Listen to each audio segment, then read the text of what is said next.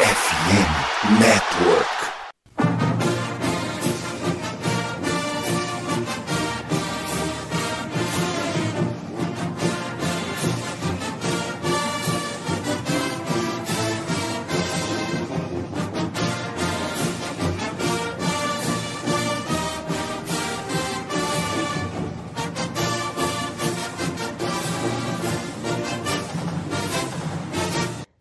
Saudações, amigos! Saudações, fãs de esporte! Saudações, fãs dos esportes universitários, do futebol americano universitário, mais precisamente.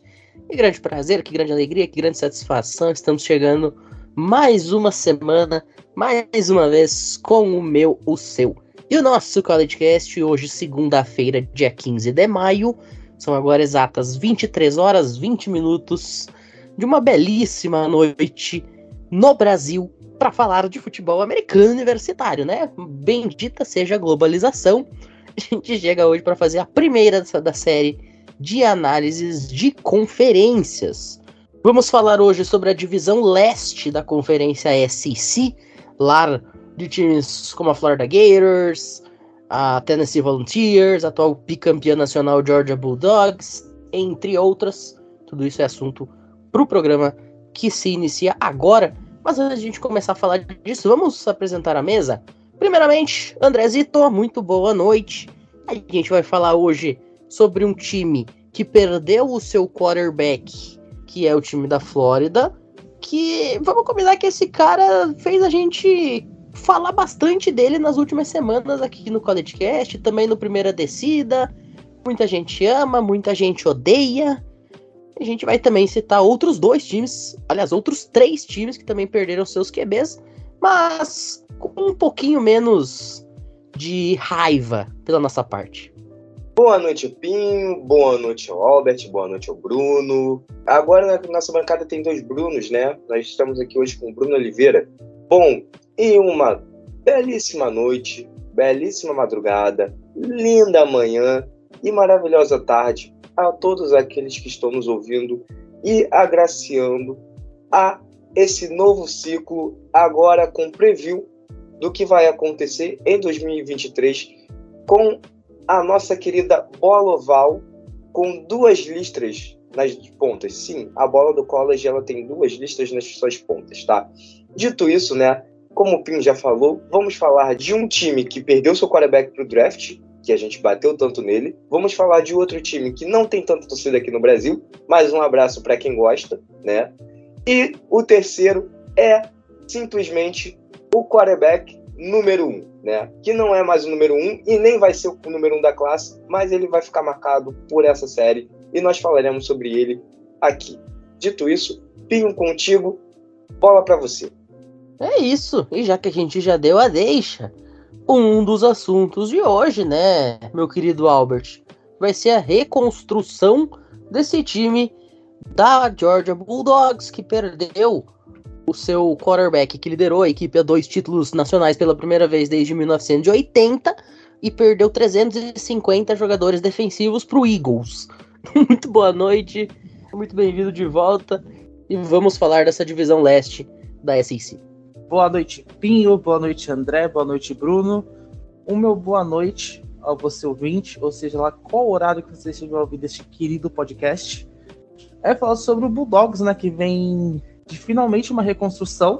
Ano passado eu já tinha uma dúvida de como seria a atuação do time, mas manteve um front seven muito forte, mas basicamente perdeu pro Philadelphia Eagles, ou Philadelphia Bulldogs, como você queira chamar, ou de George Eagles, como eu vi a gente chamando também. Também falar de times que são sacos de pancada da divisão, mas com certeza o mais atrativo de hoje será o Georgia Bulldogs. E por falar em times que estão em reconstrução, Bruno, na live do Heads Brasil no draft, quando o nosso querido amigo Matheus Cabezudo anunciou que o Packers tinha pego um wide receiver chamado Jay, você comemorou muito achando que era o Jalen Hyatt. Não era, era o Jaden Reed. Mas é isso, vamos falar sobre essa reconstrução do time da Tennessee Volunteers, que perde seus dois principais wide receivers e o seu quarterback na mesma janela de recrutamento da NFL. Muito boa noite, Matheus Pinho, ao André e ao Albert, e é claro, aos nossos ouvintes. Pô, aquilo foi sacanagem, tá? O cabeçudo mete um wide receiver. Jay, pô, eu já tava comemorando. Simplesmente Jaden Reed, né, que vai pro nosso slot esse ano. Espero que faça um bom trabalho. Torço pra evolução dele. Mas a gente não tá aqui para falar do Jaden Reed nem do Jalen Hyatt. Até um pouquinho do Jalen Hyatt, mas a gente tá para falar do futuro de Kentucky e de Tennessee, pelo menos da minha parte. São os times que eu vou falar, né? Um time mais ou menos, o outro time que teve um sucesso na temporada passada, né, deixou escapar ali por conta de lesões. Mas aí vão fazer toda a análise aí das duas equipes. Perfeito. Bom, logo depois da vinheta tem bloquinho de recados e a gente já já tá de volta para começar a falar sobre essas equipes. Não saiam daí.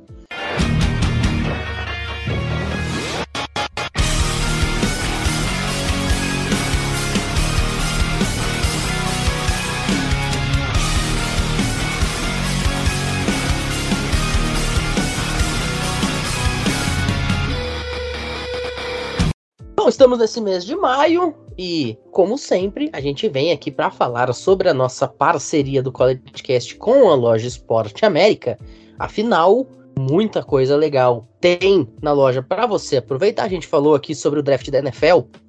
Você, torcedor de qualquer franquia que deseja ter aí o seu boné, o seu helmet, o seu gorro, sua jersey, sua camisa, o que você quiser do seu time do coração, tem lá também a exemplo de muitos artigos, de muitos times, muitas franquias da NBA, da NHL, da MLB. Tem também várias coisas bacanas para quem pratica o futebol americano aqui no Brasil. Tem também camisa oficial, original do Brasil Onças, a nossa seleção brasileira de futebol americano. Então corre lá, o link da loja vai estar na descrição do episódio. Você pode estar fazendo a sua compra, adquirindo o seu item. Lembrando que, para quem quiser usar, vamos dizer assim, o CollegeCast para conseguir fazer a sua compra, você tem duas opções.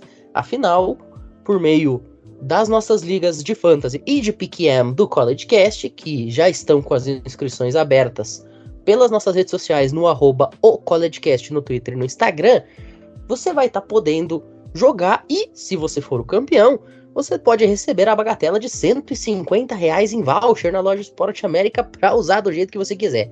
Já pensou que maravilha? E quer saber a parte mais maravilhosa de tudo? A inscrição é 0800, é grátis, é free. Então você não paga nada, se diverte e ainda concorre a alguma graninha. Já pensou que coisa incrível? Não tá esperando o quê? Vai lá, arroba o CollegeCast no Twitter e no Instagram, se inscreva e venha se divertir com a gente. Fechado? Então, depois do bloquinho de recados, a gente volta para começar a mergulhar nessa divisão leste da SEC. Não saiam daí.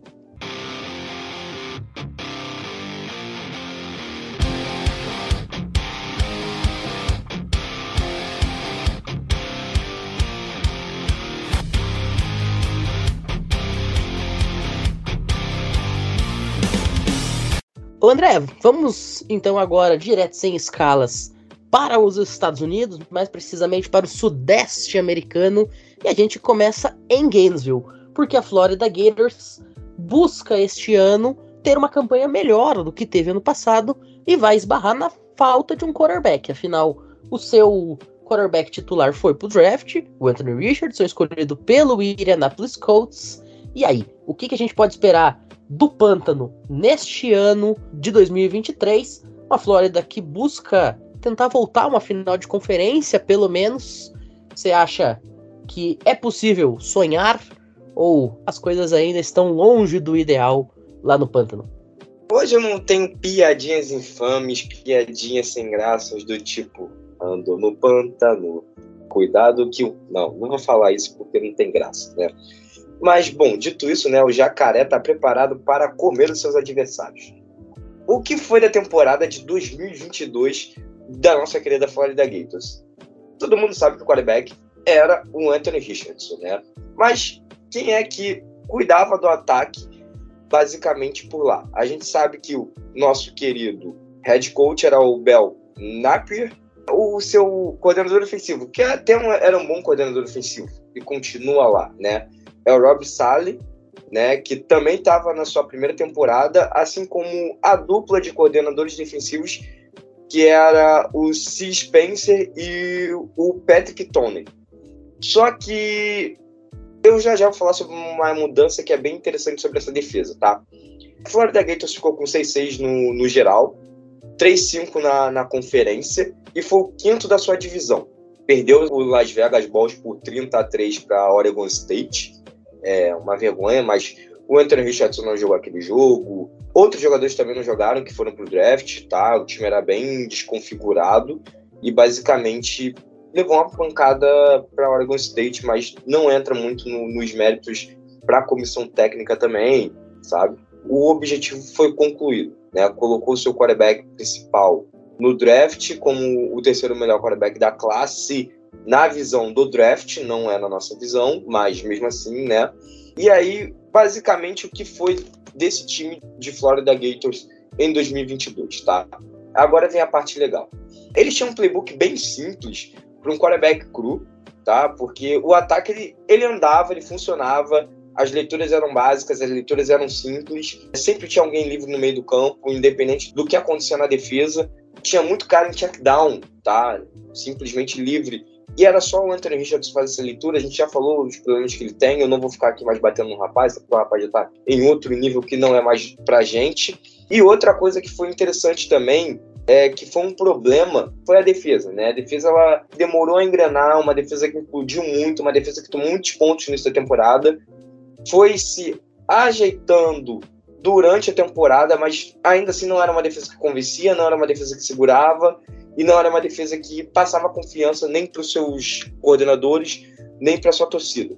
E aí vem o, o, ponto que todo mundo fala sobre o Florida Gators, né? Que o Mapier ele pega uma, um programa muito destruído, vinha de fracassos e fracassos e fracassos, não tinha feito um bom recrutamento, não conseguia também botar de diferenças, conseguir bons jogadores, e ele tentou motivar os jogadores e conseguiu ainda levar a bowl season, né? Com 6-6 porque na Bull Season você não precisa ser um time com campanha positiva, você precisa ser um time somente com campanha não negativa, né? Ou seja, se você empatar, ficar em C6, você tem direito ao Bowl Season quando você é de uma Power 5, né? E aí foram para Bowl Season, como falei, perderam de 30 a 3 para Oregon State. E aí que vem a grande mudança para 2023. Lembra que eu falei que tinham dois coordenadores defensivos? Eles não são mais coordenadores defensivos, tá?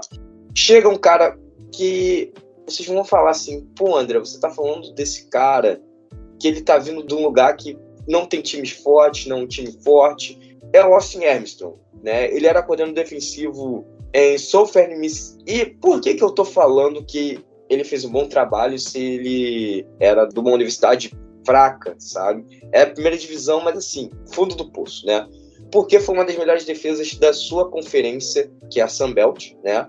Foi uma das melhores defesas, era uma defesa que chamou muita atenção, tá? E o principal, ele tem um sangue de Kib Smart correndo em suas veias. Ele foi do controle defensivo de Georgia, tá?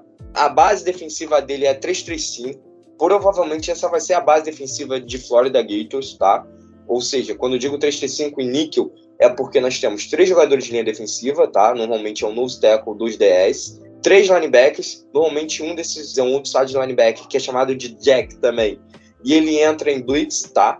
E nós temos cinco defensive backs, ou seja, um linebacker ele sai, né? Nesse caso não é um linebacker que sai, pode ser um linebacker ou pode ser um jogador de linha defensiva. Nesse caso é um jogador de linha defensiva, né? Que dá espaço para um jogador de secundária, que é o nosso níquel, jogar ali na meiuca campo, né? No meio do campo, ou ele pode entrar em blitz, ou ele pode cobrir zona, ele pode marcar numa marcação individual. A base dele, como eu falei, era uma base em cover 3, tá? Mas ele utilizou muito de cover 1 e cover 2, pelo que eu vi. É interessante a gente citar isso, porque ele chama dependendo da formação e dependendo de quem enfrenta. Então, uma cover 3 não é uma defesa que é muito agressiva, mas uma cover 1 é. E era uma cover 1 que ele chamava blitz em bastante situações e basicamente em press, tá? A Cover 3 era soft press, aí eu explico depois o que é, mas em grosso modo é uma marcação onde os corners eles não batem nos seus recebedores, eles só marcam ali próximos, tirando o cangote do recebedor e, e é isso. E Cover 2 era em situações poucas jardas, era uma terceira curta, uma quarta curta, onde ele sabia que o ataque ia buscar jardas curtas para ganhar o first down e funcionava muito bem. Quem está chegando do portal de transferência para Florida Gators, tá? Ree J ou RJ, o cara tá na minha casa, pô, tá no meu estado. RJ Montaigne, tá? Safety, vindo de Michigan, 4 estrelas. Caleb Banks, jogador de linha defensiva, Louisville, 4 estrelas. Kiwanta Goodwin, offensive tackle de Kentucky, também 4 estrelas. Cameron Jackson, jogador de linha defensiva vindo de Memphis, 4 estrelas. Graham Mertz. Pinho, conhece esse nome? Infelizmente. Ele será o quarterback da minha Miami. Brincadeira, não é Miami, é Flórida e não é também minha, tá? Ele vindo de um Wisconsin, quatro estrelas, grande quarterback. Devia ser zero estrelas, mas prossiga. Donovan McKinnon, safety de Pittsburgh, quatro estrelas. E para fechar, porque eu já falei demais, Mika Mazuka, interior de linha ofensiva, pode jogar ou de guarda ou de center, Baylor, quatro estrelas. É, agora vamos pro schedule, tá? Eles começam a temporada jogando contra o Utah, fora de casa. Depois contra McNeese. É isso mesmo que vocês estão ouvindo. É da FCS, segunda divisão. McNeese State, tá? Dentro de casa. Terceira semana, Tennessee em casa. Quarta semana, contra Charlotte em casa. Semana 5, Kentucky fora. Sexta, Vanderbilt em casa. Sétima semana, South Carolina fora. Semana 8 contra Georgia em Jacksonville. Interessante isso daqui, tá? Contra Arkansas na semana 9. Em casa na semana 10 contra a LSU. Minha LSU ganhará. Mentira. Ganhará sim. Na semana 11, Missouri, né? Ou Mizzou, como você queira chamar. Fora de casa. E fecha a temporada contra Florida State em campo neutro, mas considerado um jogo em casa. A minha previsão de vitórias e derrotas é sete vitórias para cinco derrotas. Eles vão para a Bowl Season, mas obviamente não ganharão a divisão, não vão para a final de conferência, mas já será uma evolução melhor do que da última temporada, que foi com 6-6, tá? lembrando que o nosso querido quarterback do Pinho, né, que ele ama tanto, o Mutz, ele vai para o draft com esse retrospecto. Abraços. Ô, Brunão, tudo bem que a gente viu Anthony Richardson, Stetson Bennett, Will Levis e o Randall Hooker indo pro draft todos este ano e todos eles sendo escolhidos. Mas vamos combinar que o Graham Mertz ir pro draft e ainda já estamos querendo quase demais, né? Mas, dito tudo isso, o que a gente pode esperar da Kentucky Wildcats pro próximo ano? Bom, antes de mais nada, né, eu queria dizer que quem acompanha a gente desde o começo lembra que em 2021, Matheus Pinho e Lucas Pinhatti deixavam pelo menos cinco minutos reservados de programa para falar como o Graham Mertz ia levar o Wisconsin para anos de glória. É sempre bom relembrar isso, porque foi uma brincadeira o que eu, Jorge e Luiz passamos naquele tenebroso ano de 2021. Ô, Bruno, e só lembrando, detalhe, o melhor jogo que o Graham Mertz fez com a camisa de Wisconsin foi o primeiro, que ele bateu o recorde de mais passes completados por um primeiro anista no seu primeiro jogo, né, no seu debut. Ele ficou 21 de 21 com três touchdowns até aquele momento. Ele fecha o jogo contra Illinois Fighting Island com cinco touchdowns aéreos, outros dois terrestres, uma vitória de 49 a 0. E isso fez a gente hypar extremamente. E esse foi o melhor jogo que ele fez na carreira. Bom, então é sempre bom lembrar, né? Porque as pessoas podem esquecer. Quem bate, esquece. Quem apanha, não esquece. Então sempre bom lembrar. Mas agora vamos falar de Kentucky Wildcats, né? Uma equipe muito inconstante temporada passada, né? Ficou com 7-5. Venceu Florida, venceu Missouri, Mississippi State, Miami, Ohio, Youngstown, Northern Illinois e Louisville. E perdeu para Georgia, Ole Miss, South Carolina, Tennessee e Vanderbilt. É uma equipe que tinha um ataque até que dinâmico, né? Você tinha o Will Levis ali que foi para Tennessee, o Chris Rodrigues Jr., que era o running back, bom running back que eu gostava, que foi para Washington, era um ataque que funcionava ali, era um time que conseguia bater de frente com as principais equipes. Para Georgia, perdeu só de 16 a 6, né? Vale destacar o trabalho defensivo de Kentucky contra Georgia. E também perdeu Carrington Valentine para o Packers na sétima rodada do draft. É uma equipe que, na minha opinião, precisa ter um pouco mais de constância. É um time que às vezes está é, jogando bem e do nada tem um turnover e se desmorona em campo. Perdeu, como eu falei, o seu quarterback e o seu running back principal, né? Uma perda muito grande. Ano passado já tinha perdido o Day Robinson, wide receiver que foi pro Giants. E esse ano tentou colocar alguns reforços ali via transfer portal e via recrutamento para tentar solucionar alguns buracos que tinha a equipe, né?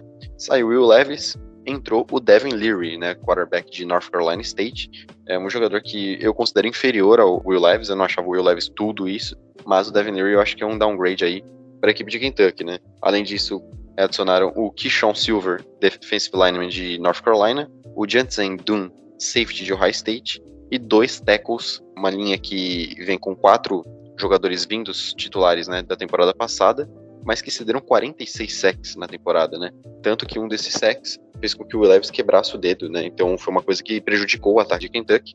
Então por isso, Cortland Ford, é, tackle de USC, e Ben Christman, tackle de Ohio State, chegam para tentar resolver esse problema dos buracos da linha ofensiva, que a priori não vão chegar para ser titulares, mas para serem os principais backups nas pontas da linha ofensiva, né? Via recrutamento, eles fizeram até que um bom recrutamento, né? Pegaram alguns jogadores quatro estrelas, dentre eles o wide receiver Shamar Porter, o safety Avery Stewart, o linebacker Grant Godfrey, o DL Kendrick Gilbert e o linebacker Jeremiah Anglin Jr.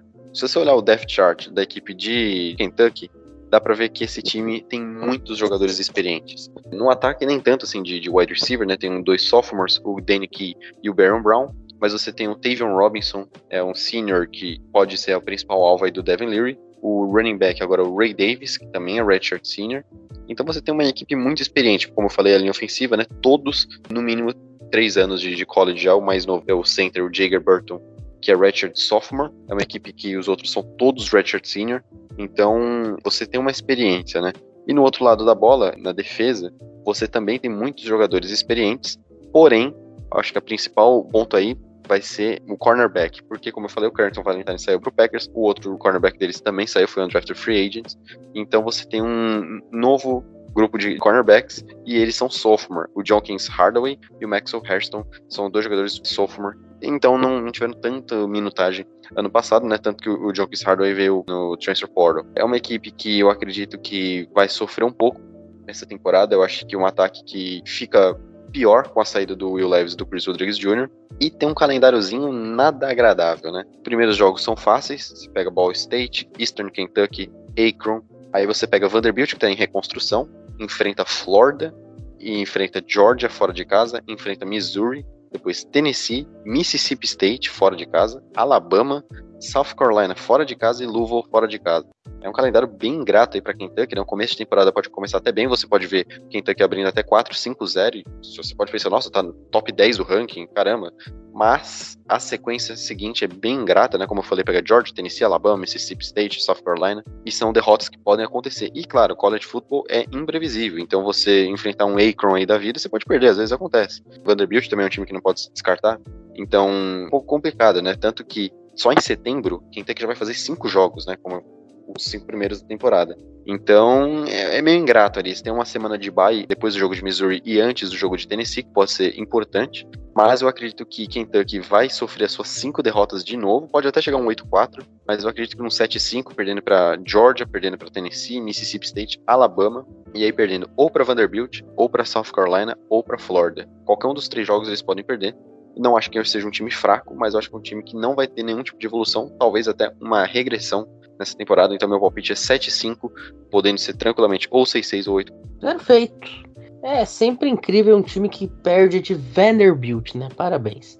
Ô Albert, já que a gente falou de time que perde de Vanderbilt, vamos falar da própria Vanderbilt Commodores, o saco de pancadas eterno e absoluto da SEC, o time que neste século teve como jogador mais relevante a Sarah Fuller, né, que inclusive foi homenageada alguns episódios atrás aqui, né, o André, naquele episódio que a gente fez relativo ao Dia Internacional da Mulher. Você que perdeu esse episódio, espere concluir este que você está ouvindo nesse momento e volta lá e escuta. Foi um episódio bem bacana, a gente contou a história da participação feminina no futebol americano universitário, mas é isso, vamos combinar que Vanderbilt ultimamente tem sido muito mais famosa pelo seu programa de beisebol do que do futebol americano, que o diga Jay Cutler e Companhia Limitada.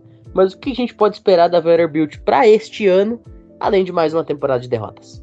Cara, apesar do jogador mais famoso de Vanderbilt nos últimos anos, quer dizer, neste século, ser Jay Cutler, eles mandaram o Chase Hayward, que é um cornerback que eu gostava muito no começo da década passada fazia uma excelente dupla com o St. Shields. Mas falando agora em 2023, Vanderbilt veio uma temporada até acima das expectativas.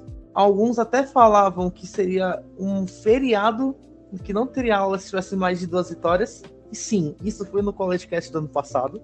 Eu lembro muito bem disso.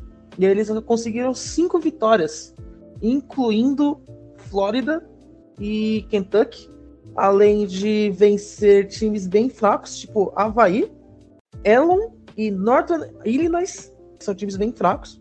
Por exemplo, Northern Illinois ficou 3-9 lá na Mid-America Conference. Havaí ficou 3-10 na Mountain West.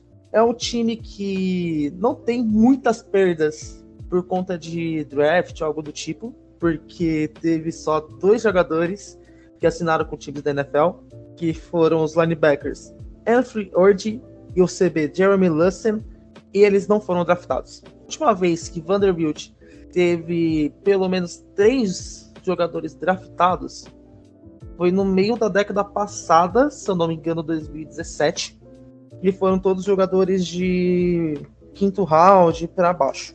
Agora, para esse ano, o time começa com um calendário até que não tão complicado. Pode começar bem animador para Vanderbilt, já que pega Havaí de novo na semana zero, como foi ano passado. Aí pega Alabama AM, Wake Forest e Universidade de Las Vegas até voltar para Kentucky, que foi uma vitória que eles arrancaram dentro da SEC ano passado. Eles venceram dentro da conferência Kentucky e Florida Gators, como já citei.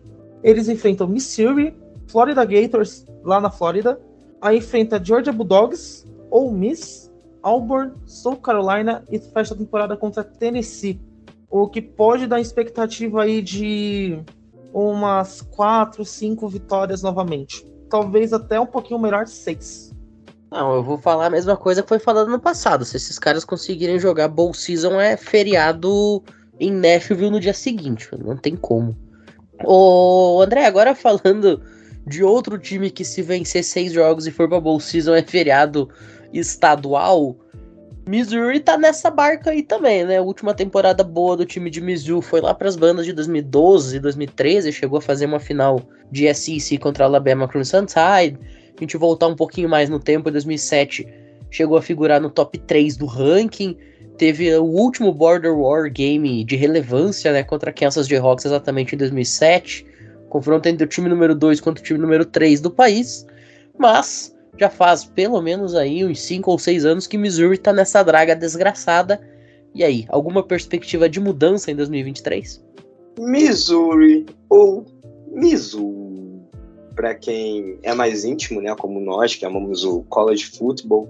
Mizzou é um nome bem bonito de falar, né? É um nome gostoso. Mizzou. Então, Mizzou ficou com 6-6 na última temporada, na temporada regular.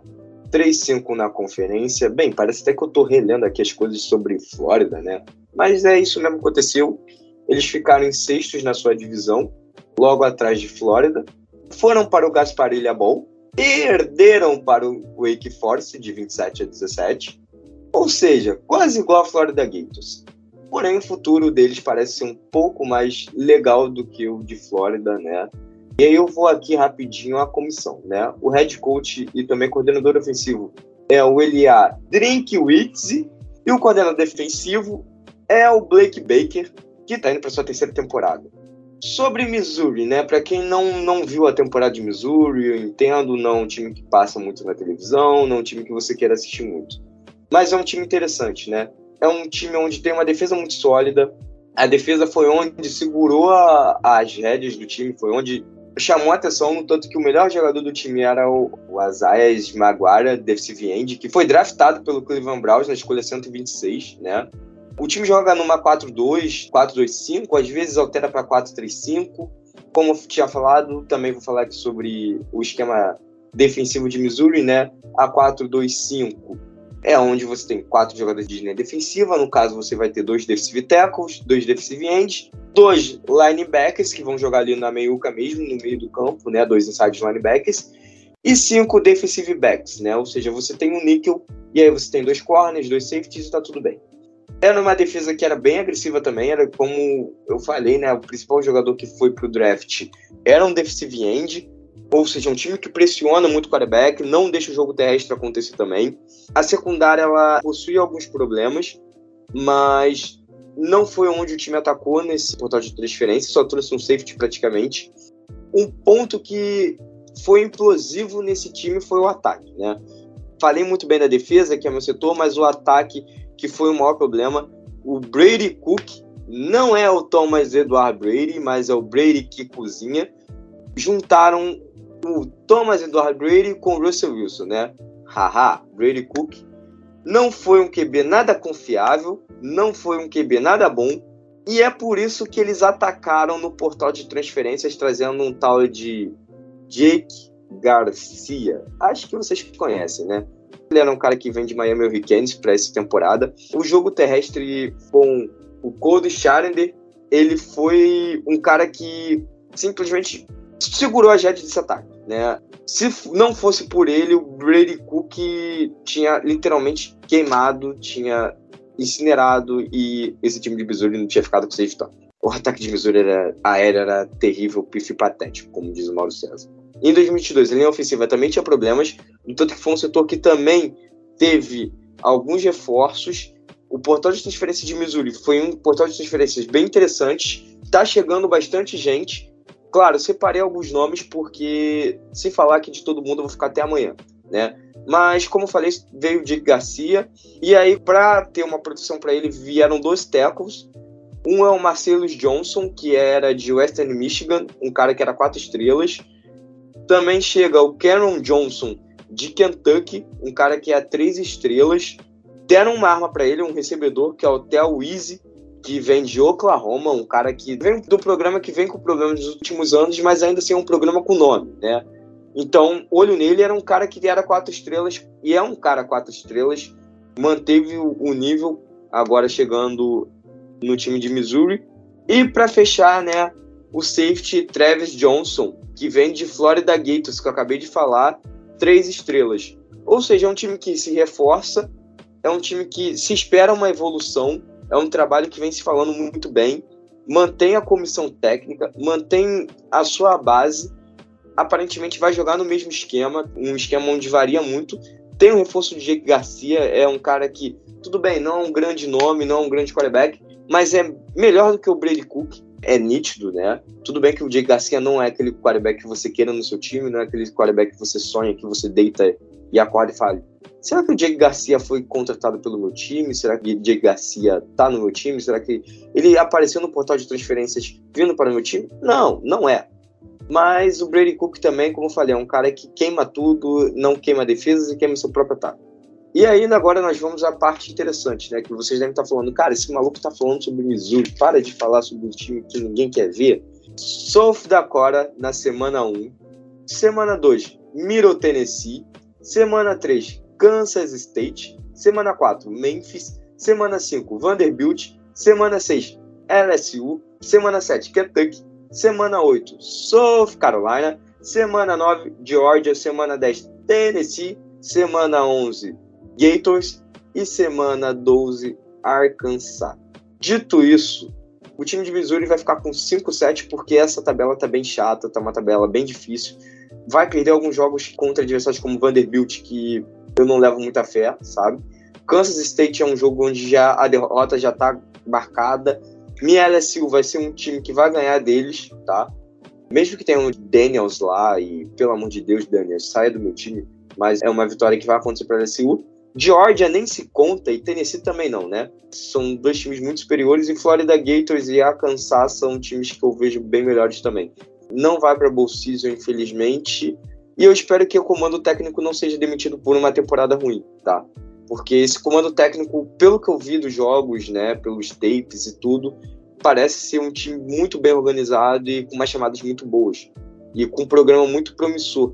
Mas ainda assim é um time que não tem um material humano muito bom, né? Dito isso, encerro aqui minha participação com o Missouri e daqui a pouco eu volto.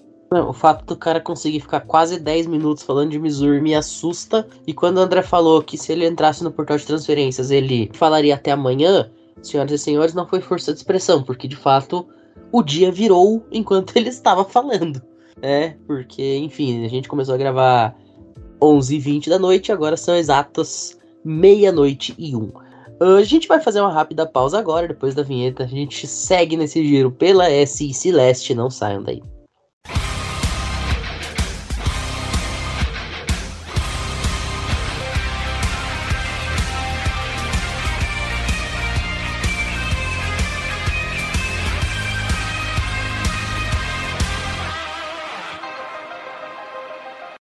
Vamos agora sair dessa nhaca que a gente se enfiou falando de Vanderbilt, falando de Missouri. Vamos falar de coisa boa? Ô, Brunão, Tennessee Volunteers. O time que sempre foi viúva do Peyton Manning finalmente se achou em 2022, chegou a liderar o ranking do College Football Playoffs. Tudo bem que no final do ano acabou não indo para os playoffs, mas conseguiu uma vaguinha num bowl importante, foi o Orange Bowl, venceu o Clemson, terminou a temporada em alta perdeu seus principais jogadores para o draft. Então fica a pergunta: como vêm os Volunteers para 2023?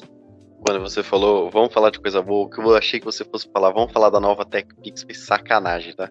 Mas vamos falar da Tennessee Volunteers, então, que também é uma coisa boa, né? Um abraço aí pro Michalski e pro Kaique, torcedores da Tennessee. Equipe, como eu falei, 10-2 temporada passada, temporada prejudicada por lesão, e foi a lesão do Reno Hooker, né? Que ele rompeu o ligamento do joelho. E, na minha opinião, isso ceifou qualquer chance de Tennessee de disputar a semifinal nacional. Apesar disso, eles ganharam de Ball State, Pittsburgh, Akron, Florida, LSU, Alabama, aquele jogaço maravilhoso, Tennessee Martin, Kentucky, Missouri e Vanderbilt, e perdeu para Georgia e South Carolina. É uma equipe que perdeu alguns jogadores no draft, o Darnell Wright, naquela trade horrorosa de Chicago com Philadelphia. Eles pegaram o Darnell Wright na pick 10, e aí, o interessante, né? Quatro jogadores saindo em 10 picks. O Randall Hooker saiu na pick 68 para Detroit, o Jenny Hyatt na 73 para o New York Giants, logo em seguida na 74 o Cedric Tillman foi para Cleveland Browns, e na 78 o Byron Young, não o de Alabama, o de Tennessee, também Ed, foi para Los Angeles Rams. Ou seja, né, se vocês conseguiram perceber, perderam muitos jogadores de ataque, né? Um quarterback, um tackle, dois wide receivers em picks seguidas e um edge. Como que você tapa esse buraco via Transfer Portal e via recrutamento. Né? No Transfer Portal eles pegaram o wide receiver Dante Thornton de Oregon, quatro estrelas, um bom jogador. Aí eles adicionaram dois tackles, o Andrej Karic de Texas e o John Campbell Jr. de Miami. Linebacker, o Keenan Pili de BYU, bom jogador, olho nele que ele vai ser titular nessa temporada. E o cornerback Gabe Judy Lally, também de BYU. Agora, o recrutamento é interessante, hein? O recrutamento nós temos um quarterback cinco estrelas, que foi muito falado, número um da classe, Nico Yamaleava, quarterback 5 estrelas, que na minha opinião, em algum ponto da temporada tem chance de beliscar aí a titularidade de um jogador que não é nada mal, é um bom jogador, que eu vou comentar daqui a pouco. E outros jogadores 4 estrelas, como o André falou, né, se a gente ficar falando todos os jogadores, a gente ficar até amanhã, então eu separei os cinco principais. David Hobbs, defensive lineman, wide receiver Nathan Leacock, edge Caleb Herring, linebacker Aaron Carter e tight Ethan Davis. São jogadores aí recrutados por Tennessee, quatro estrelas. Agora, vamos analisar o depth chart da equipe de Tennessee, que é uma equipe muito boa para essa temporada. Manteve alguns jogadores aí, principalmente na defesa, e tem um time muito experiente. Por quê? Porque no ataque, tirando o Squirrel Wright, que é um sophomore wide receiver, todos os jogadores são junior ou acima, né? Tirando o running back e o Jalen Wright, todos são senior ou redshirt senior. É difícil você ver isso numa, num ataque, né? porque são equipes que geralmente colocam um jogador sophomore, um, às vezes tem um freshman ali, mas não, o Tennessee vai com tudo para cima na experiência mesmo, e eu acho que isso pode ser muito importante para essa temporada. O quarterback nessa temporada vai ser o Joe Milton, the third redshirt senior, um jogador que já estava no banco aí do Randall Hooker, mas que tem o Nico Yamaleava, uma grande estrela aí como o seu QB reserva. Então, eu acredito que algum ponto da temporada, se o Joe Milton não corresponder à altura do que o Reno Hooper estava jogando ano passado, ou algo perto disso, eu acho que o Yamaleava pode beliscar essa titularidade. E se ele pegar, acho que difícil sair. Mesma coisa que o Cade Klubnik com Clemson. No lado defensivo, como eu falei, o Keenan Pili é um jogador muito interessante, o Richard Senior, vindo de BYU. É um cara que quatro estrelas, sabe jogar muito bem como linebacker. Eu acho que vai ser o principal jogador dessa defesa de Tennessee nessa temporada. Agora sim, né? A parte defensiva não, não, foi tão forte de Tennessee no passado, né? Como vocês perceberam, tomou 49 pontos de Alabama. É uma equipe que foi um pouco inconstante, principalmente na parte defensiva, mas que o ataque sempre compensou. Se tomava 49 de Alabama, metia 52 com 5 touchdowns do Jenny Hyde. Então, é, eu acho que isso pode ser um pouco à tona dessa temporada de novo, depende muito do John Milton, mas eu acho que tá numa situação muito confortável que se um quarterback não jogar bem, você tem um reserva aí que é muito bom, apesar de ser freshman. Calendário da temporada, né? Primeiro jogo da temporada vai ser contra Virginia, em Nashville. Depois Tennessee vai jogar contra Austin P, Florida, UTSA, South Carolina, semana de bye, Texas A&M, em Alabama, em Kentucky, contra Yukon, em Missouri, contra Georgia e contra Vanderbilt. É um calendário bem ingrato em alguns jogos. Não? O começo, é, na minha opinião, é bem tranquilo, dá para abrir 5-0 de boa contra Graham Mertz e Spencer Rattler, acho que você tem que passar o carro. E aí você vai para a semana de bye, então você pode começar 5-0 da mesma forma que foi na temporada passada. Depois pega Texas A&M, que na minha opinião também é um jogo vencível. Você joga em casa e aí você tem um confronto chave, Alabama. Alabama que agora a tendência, eu acho que vai ser o Jalen Murrow de, de quarterback. Eu acho que você tem uma grande chance de ganhar esse jogo. Que Alabama, na minha opinião, agora, né, por hora, né, é a equipe mais fraca de Alabama dos últimos, sei lá, 5, 10 anos. Eu acho que é uma equipe que não tem um quarterback definido, um cara que. Eu não, eu não confio no Jalen Murrow, não gosto muito do jogo dele. E perdeu muitos jogadores. Não tem um, um corpo de wide receivers muito bom, perdeu jogadores na defesa e tudo mais. O Will Anderson saiu também. Você tem o Dallas Turner, você tem o Wade McKinstry, tudo bem, são bons jogadores, mas eu não sei se ela vai ser aquela Alabama que foi na própria temporada passada já não foi para semifinal. Então, eu acho que dá para vencer esse jogo sim, porque eu acho que tem que ser um time bom. Kentucky para mim é um jogo vencível, Yukon nem se fala, Missouri eu acho que é um jogo vencível também, e Vanderbilt também. E aí você chega no ponto de Georgia. Se você chegou até Georgia no penúltimo jogo, invicto, isso aqui é um jogo para valer semifinal nacional, né? Georgia tem agora o Brock Bowers, quarterback ainda não está definido, eles pegaram o Dylan Raiola. O Pinho, você só me confirma se o Raiola é de 2024? Sim, o Raiola é pro ano que vem, e de acordo com algumas informações extraoficiais que eu li esta tarde, o candidato mais provável para a posição de titular de Georgia vai ser o Beck, que não é aquela coisa verde que muita gente gosta de usar, tá? O sobrenome dele de fato é Beck. Vamos ver até que ponto essa brisa continua lá em Georgia ótimo, ótimo comentário, né? Vamos ver se, se vai aguentar o, o tranco aí, a equipe de, de Georgia contra o Tennessee, porque vai enfrentar um quarterback, né? Desculpa, essa piada foi bem ruim. Mas é isso, cara. Georgia, para mim, é uma equipe muito fraca comparada. É que é muito forte falar fraca para atual bicampeão nacional, né? Mas uma equipe muito inferior a que foi bicampeão nacional. Você perdeu o Jalen Carter, você perdeu 15 mil jogadores, basicamente, né? Você tem um quarterback que, sei lá, não tem muito o que falar sobre ele, mas você tem o Brock Bowers, que é um jogador inacreditável para mim, um dos melhores jogadores do college dos últimos anos. Eu acho ele absurdo, mas é um ponto que você joga em casa. Você joga em casa contra a Georgia, que não é a mesma equipe bicampeã nacional. Você tem tudo para acabar essa temporada invicto. Eu vou botar em xeque a minha credibilidade nesse programa. Se eles não ganharem os 12 jogos, pô, perder um para Georgia ou para Alabama, não dá para me crucificar também. Então eu vou ser conservador aqui. 11-1, mas eu acredito que eles vão terminar a temporada invictos e vão para a final da SEC. Aí eu já não posso garantir se eles vão ganhar ou não mas eu acho que eles são muito favoritos de chegar na semifinal nacional. Cara, realmente eu acho que, apesar de perder o Jenny Height, o Cedric Tillman, eles têm um, um duo de quarterback ali muito bom. Eu não sei se o Yamaleava pode entrar para fazer algumas jogadas. Cara, a linha ofensiva é experiente. Vamos ver, cara. Eu acho que o Jalen Wright é um bom running back depende muito da defesa. O ponto é a defesa de Tennessee. Se a defesa melhorar um pouquinho, acho que é um sério candidato à semifinal. Estão colocando 0,2% para Tennessee ser campeã nacional e 0% para acabar a temporada invicta. E 0% eu acho muito forte, mas poderia colocar tipo 1% ali. É difícil você realmente terminar a temporada invicto. Georgia de 2021, por exemplo, não acabou invicto. Mas sei lá, eu, eu tô confiante, não sei porque eu tô confiante, pelo menos agora em 16 de maio de 2023, meia-noite 11. Nesse momento, eu acredito que Tennessee possa terminar a temporada invicto. Vamos ver o que, vai acontecer no desenrolar da temporada. Alô, Michalski, compra o sinalizador laranja e o rojão aí já guarda para dezembro. Mas eu vou te falar uma coisa.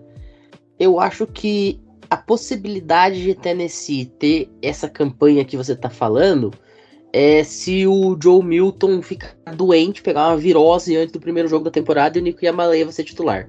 Porque se a gente esperar que o Joe Milton seja titular, olha, esse time ganha oito jogos na melhor das hipóteses. O Joe Milton, o que ele fez em Michigan é vergonhoso, é vergonha alheia. É de ficar triste por conta dos torcedores que pagavam ingresso para ir lá na Big House assistir ele. Negócio simplesmente inacreditável de ruim. Então, é isso que eu tenho para dizer. Uma coisa, se o Joe Milton não jogar bem, eu acho que, tipo, quinto ano dele, eu acho que ele já conhece muito o esquema. Então, se ele entrar, eu acho que ele vai fazer até um bom papel. Se ele não fizer, eu acho que eles não vão demorar muito para colocar o, Yamaleva. Tanto que eu fiz Clemson Wake Forest. Não sei se foi Clemson Wake Forest ou Clemson South Carolina ano passado que eu comentei várias vezes durante a transmissão, não sei se foi com você ou com o Kun, que era pra colocar o Cade Club Nick no lugar do DJ Will Galilei. E eles fizeram isso e Clemson jogou muito bem aquela partida. Então, eu acho que eles não vão ter muita paciência com o John Milton. Jogou bem, você continua. Não jogou bem, entra o Nico. Eu acho que isso vai fazer com que Tennessee seja muito forte nessa temporada. É, e eu acho que o Nico Yamaleva, inclusive, ele já devia ser titular, assim, no começo da temporada. É que a questão é que americano, a gente sabe que ele é muito apegado na questão do super senior, né? O senior e o super senior ele leva uma vantagem natural por estar no seu último ano e ter a perspectiva de um draft, de uma carreira profissional. Mas qualidade por qualidade, jogador um do lado do outro, sou muito mais Yamaleva do que o John Milton. E sobre o Yamaleva, um último comentário, para quem não lembra, Nick Yamaleva, quando ainda estava no processo de se decidir sobre qual time ele iria, houve um episódio numa noite lá em Knoxville, a cidade onde fica sediado o campus da Tennessee Volunteers, que Knoxville ela é conhecida pelas suas pedras gigantes, né? O campus da Tennessee Volunteers tem várias pedras, inclusive se você for analisar a fight song da equipe é Rocky Top, né? Rocky de pedra mesmo, rochas. E houve muitas, não quero usar o termo pichação, mas eu acho que se encaixa aqui. Foi muita gente escrevendo nessas pedras e nos muros coisas como We want Nico, come to play for us, come to Knoxville. Cara, isso mexeu muito com o Nico Yamaleva, porque os caras literalmente fizeram uma vigília para pedir pro cara aí jogar no time deles. Fosse escrevendo, fosse gravando vídeos, enfim. E acabou acontecendo. Nico Yamaleva de fato decidiu se comprometer com o Tennessee antes da temporada mágica de Tennessee. Quando o Tennessee ainda era um time mais ou menos. Então isso tudo ajudou muito nesse processo de um jogador cinco estrelas, melhor recruta de quarterback da classe, decidir ir para Knoxville. Agora, já que o Bruno falou que a grande chance de Tennessee terminar a temporada invicta é bater uma Georgia Bulldogs enfraquecida, ô Albert, me conta até que ponto tá enfraquecido de fato. Porque é uma expressão forte, é uma frase forte você de falar que o atual bicampeão nacional está enfraquecido. Então, a histórica defesa de Georgia, principalmente o front seven, já está na NFL. Só ficou um desse período, que é o Stackhouse, um jogador de linha defensiva, e que com certeza a gente vai estar analisando ele lá para março, abril do ano que vem, que é um DL que me agrada bastante. Georgia tem uns problemas com o ataque já. Já vai começar com o quarterback inferior ao Stetson Bennett, porque tá dividido entre Brock Vandagriff e Carson Beck, que são quarterbacks brisadamente piores que o Stetson Bennett, e também perdeu wide receivers principalmente o Adonai Mitchell, que foi para Texas, né? Foi jogar com, com Ewers no seu último ano, até para subir melhor no, no board do draft. Ele é um jogador que pode sair na terceira, segunda rodada, tá querendo subir um pouquinho mais. Uh, também perdeu o Dominic Blaylock, outro wide receiver para Georgia Tech. Perdeu o MJ Sherman, que foi para Nebraska. Eric Gilbert, Tyrant, foi para Arkansas. Mas se a gente for falar de Tyrant em Georgia, não tem como falar de Brock Bowers, porque esse cara é insano, insano, insano, insano. Se você via jogo do Kyle Pitts e você gostava de ver um Tyrant jogar, assista Georgia. Principalmente agora que não tem mais o Darnell Washington, que agora ele vai ter um pouquinho mais de presença em campo e também vai ser mais exigido na parte dos blocos e tudo mais, que era um papel fundamental do Darnell Washington. Então a gente vai ver um pouquinho diferente o Brock Bowers, mas ainda assim, ele tem esse recurso do block, então é insano e não dá para descartar Georgia. Provavelmente pode ser aí um 11-1, um 10-2, mas dependendo do encaixe do ataque e se o Dadion Edwards, que é o running back, conseguir encaixar as corridas agora, com a saída do Ken McTosh, que saiu na sétima do draft da NFL, o ataque pode funcionar e pode sim bater Tennessee. Principalmente pelo jogo do, do John Milton e tal. Então, o George, assim, tá mais fraco. A defesa não é aquela que a gente viu nos últimos dois anos. Tem nomes bons ainda. A gente tem o Ismael Mondon, que é um ótimo linebacker, eu gosto dele. A gente tem o Camaro Lester, que é um baita CB. Eles trouxeram o Dion Bowie de Texas A&M, que é um CB 4 estrelas também.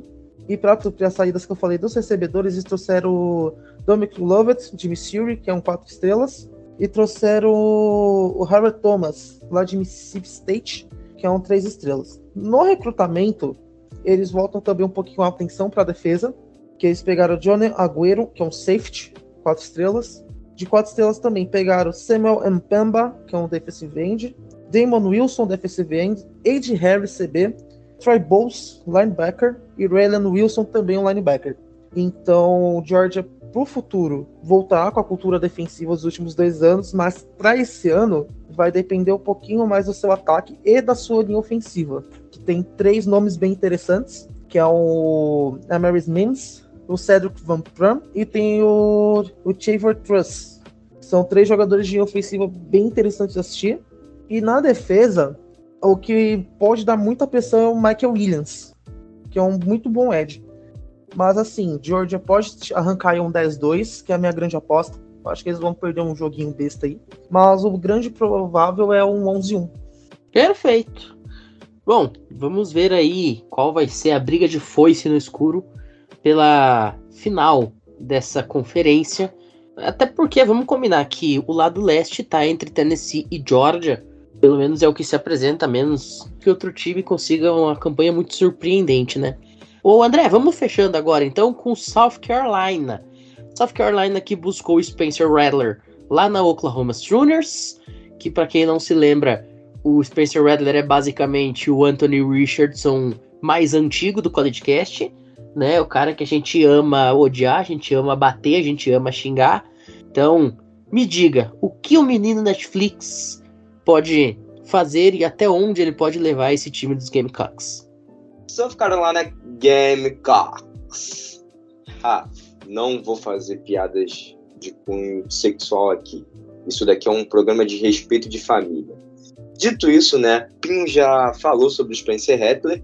Eu, no início do programa, falei quarterback número um, né, para quem viu aquela série dele lá, aquele cara marrentinho, né, lá do início e tal. Acho que a crista dele teve que baixar um pouco, mas em alguns momentos da temporada teve que subir, né. Infelizmente ou felizmente, depende do seu ponto de vista, ele ganhou de alguns adversários muito difíceis. Mas, antes de falar desses adversários, a gente vai ao que aconteceu na temporada, né? South Carolina terminou com oito vitórias e quatro derrotas no geral. Na SEC ficou com quatro vitórias e quatro derrotas. Terceiro na divisão. Detalhe, começou com 0-2 na conferência, tá? Ou seja, começou com duas derrotas na conferência e o time de South Carolina conseguiu achar uma crescente durante a temporada. Com 8-4, obviamente, consegue vaga a Bowl Season, né? Foi para Bowl Season, chegou no Gator Bowl e perdeu para Notre Dame de 38 a 45. É isso mesmo. O Pinho escolheu os times que só perderam na Bowl Season. Muito bom, Pinho. Continue assim porque eu continuo zicando os outros. E aí, bom, vamos à comissão técnica. O head coach é o Shane Beamer, que está indo para sua terceira temporada. O coordenador defensivo é o Clayton White, que está indo para sua terceira temporada. Peraí, André, quem é o coordenador ofensivo?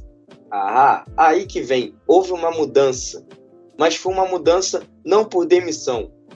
O antigo coordenador ofensivo, o cara que comandava o ataque para o Spencer Rattler lá fazer suas graças, e ele fez em dois jogos, como eu falei, e isso eu vou falar daqui a pouco, simplesmente foi o Marcus Sutterfield, que ele não saiu porque ele simplesmente foi demitido, como eu falei. Ele foi convidado pelo nosso querido Matt Rule para ir para Nebraska, tá?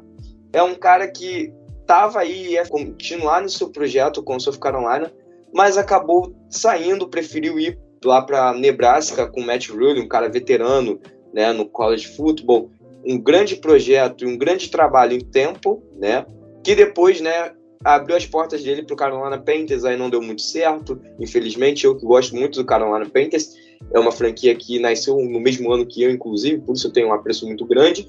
Vocês viram como eu sou velho, né? Mas dito isso, acabou não dando certo lá e convidou o Sutterfield para ser o seu coordenador ofensivo. E ok, André, você falou, falou, falou, e quem é um coordenador ofensivo de South Carolina? Doel Logans. Sim, aquele mesmo coordenador ofensivo que era do New York Jets lá em 2020 um cara que não tem trabalhos muito bons na NFL. Ficou muito tempo na NFL, 16 temporadas na NFL, mas os últimos anos dele principalmente foram de trabalhos bem ruins. Não é um cara que consegue equilibrar um ataque entre jogo terrestre e jogo aéreo. Ou o ataque dele é muito focado em jogo aéreo, ou é muito focado em jogo terrestre. E na maioria das vezes, quando é focado em, em um só lado, que é o que acontece, né? acaba sendo o quê? Um ataque previsível e um ataque onde as defesas param. Então, eu não acho que foi uma melhor escolha, mas eu não vou torcer contra a South Carolina, até porque não é um rival meu, não é um time que eu não goste, e seria muita maldade torcer contra o trabalho de alguém, a não ser que ele seja Spencer Rattler. Eu falei sobre como foi a temporada, que eles tiveram duas vitórias, e agora chegou o momento de eu contar sobre essas duas vitórias. Ganhou numa semana de Tennessee, e na semana seguinte ganhou simplesmente Clemson. E por causa dessas duas vitórias, tirou esses dois times da briga por uma vaga nos playoffs do college football, né? A gente sabe que vai os quatro melhores times. Esses dois times estavam ainda brigando, né, para ver se conseguiam ali ser a quarta ou a terceira força. Acabaram não conseguindo por conta dessa derrota, porque já foi no final de temporada e ironicamente, né, perdeu para Flórida na semana seguinte. É surreal como as coisas acontecem no college football, né? Você ganha de dois times que estão no topo e depois você perde para um time que não tinha pretensão nenhuma de ir para os playoffs e o grande feito foi ter colocado um quarterback no draft como o terceiro melhor quarterback da classe. É isso. Tudo bem que o programa de Flórida, como eu falei, tá um programa de reconstrução, mas, né, aí a gente vai ao que vocês querem ouvir, né? Spencer Rattler, ele agora vai para o seu praticamente último ano, né? Ele vai para o draft, tem que ir para o draft, não tem jeito. E é um ano dele provar, né? A última temporada foi de muitos altos e baixos. Começou muito mal, começou fazendo muita besteira, muitas interceptações, não achando alvos. Depois foi conseguindo encaixar no esquema, conseguindo entender qual era o playbook, conseguindo ter entrosamento com seus recebedores. No tanto que venceu dos jogos muito difíceis, mas ainda assim no final da temporada foi algo catastrófico, como terminou a temporada melancólica de South Carolina. O ataque era muito equilibrado, era um ataque muito legal de se ver. Era um ataque. No tanto que Sankerfield ele foi chamado pelo, pelo Matt Rubio exatamente por isso. Por ele ter uma ideia de jogo muito boa para o college football, sabe?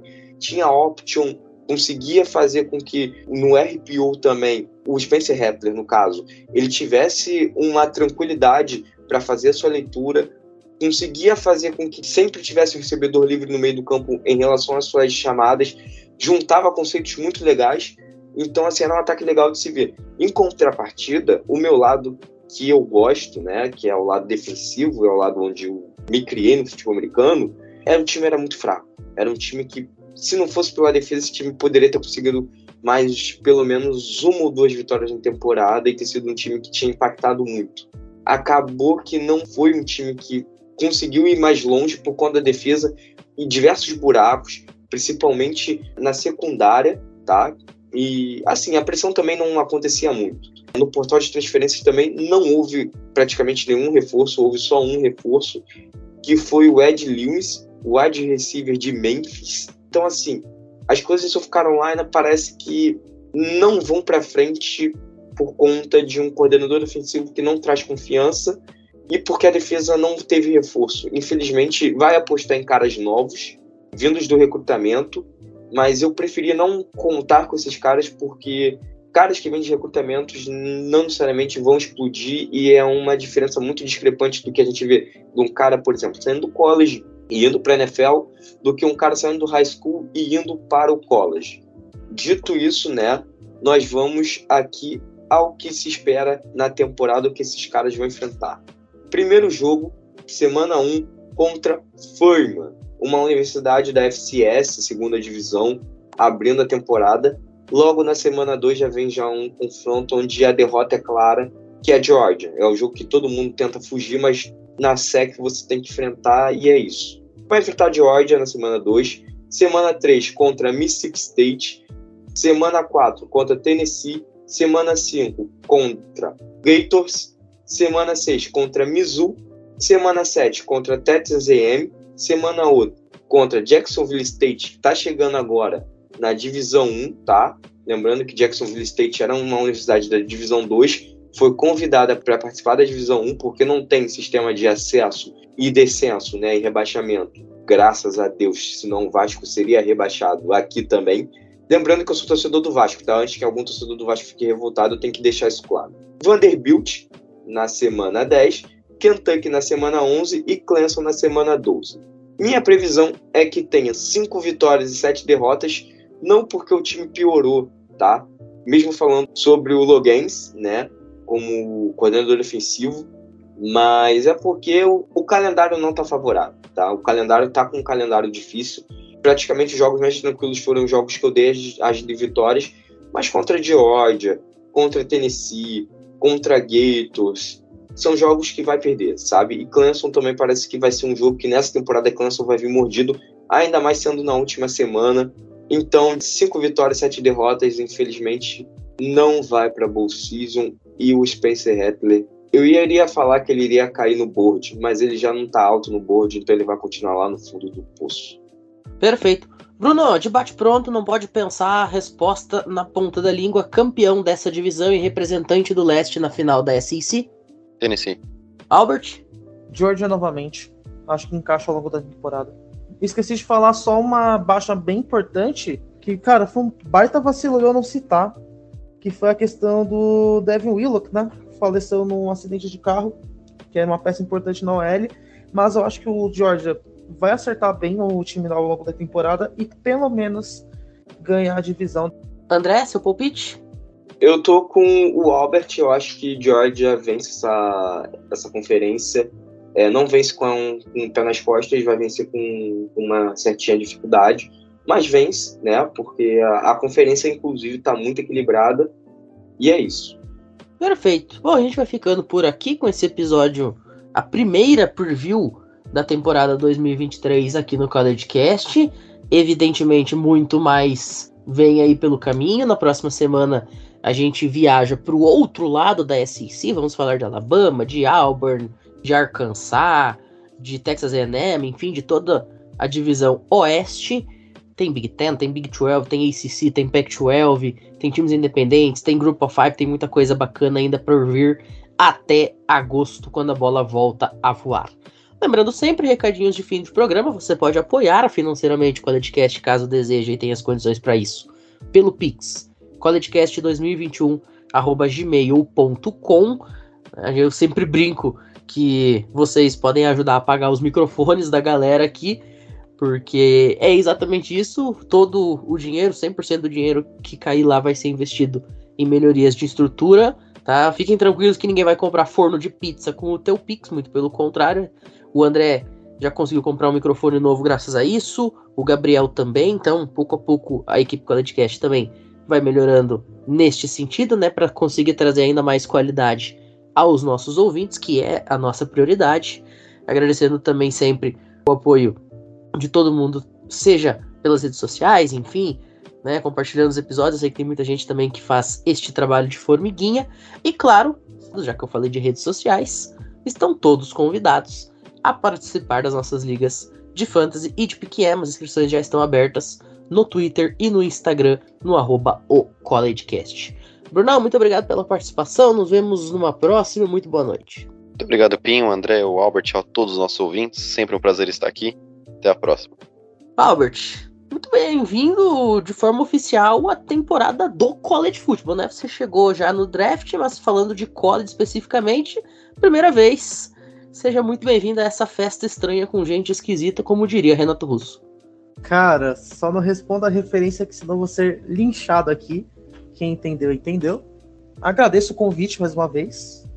Agradeço aí por me aceitarem na resenha sobre o americano universitário, que é um pouquinho complexo de acompanhar, confesso, ainda mais com o meu trabalho, mas é sempre um prazer falar sobre o college, sim, à medida do possível. E é isso que vê as próximas análises. Lembrando sempre que se você é de São Paulo, capital ou região, ABC e afins, e você vai casar, vai batizar seu filho, só quer fazer um ensaio, qualquer coisa, chama o Albert que ele é fotógrafo, viu? Tá aí o seu jabá de graça aleatório. E se você for músico, eu gravo o seu clipe. Ah, é verdade, tem mais essa. Se você for músico, ele também faz uns trabalhos desses. Inclusive, se vocês forem lá no, perfil profissional do Albert no Instagram, o que mais vai ter é foto de músico, de banda, negócio maravilhoso. Ô Andrezito, muito obrigado, muito boa noite. Nos vemos na próxima e vai dormir que amanhã tu tem que dar aula. É, são meia-noite e 36 e eu tenho que dar aula amanhã, 7h40 da manhã. Bem isso aí, tá? Mas tá tudo bem, a gente tá aqui. Aula de futebol é maravilhoso.